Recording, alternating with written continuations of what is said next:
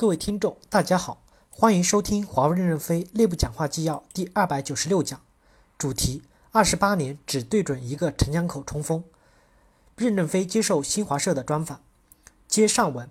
二，坚守上纲领，中心是有理想。记者问：华为成长过程中正逢中国房地产爆发，您是否动摇过？任正非回答说：没有，没炒过股票，没有做过房地产这些东西。记者又问：没有诱惑吗？任正非说：“没有，那时公司楼下有个交易所，买股票的人里三层外三层的包围着，我们楼上则平静的像水一样，都在干活。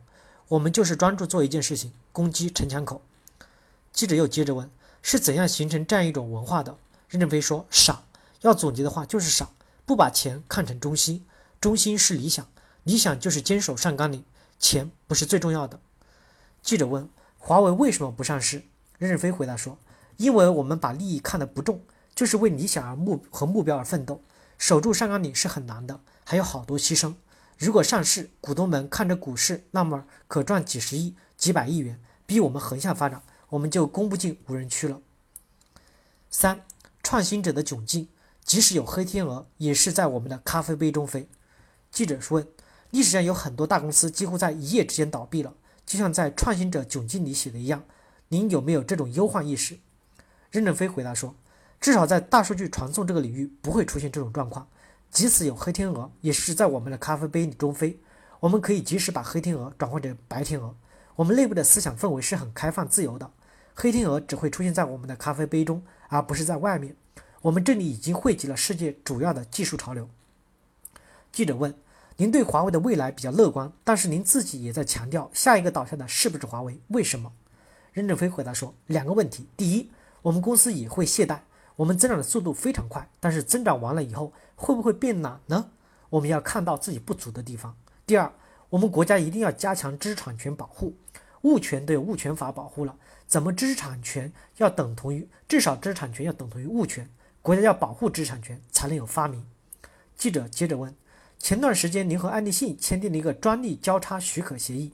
任正非说：是的，签订后我们公司高层欢呼雀跃。因为我们买了一张世界的门票，我们一个普通员工写了一个帖子，说我们与世界握手，我们把世界握到了手中。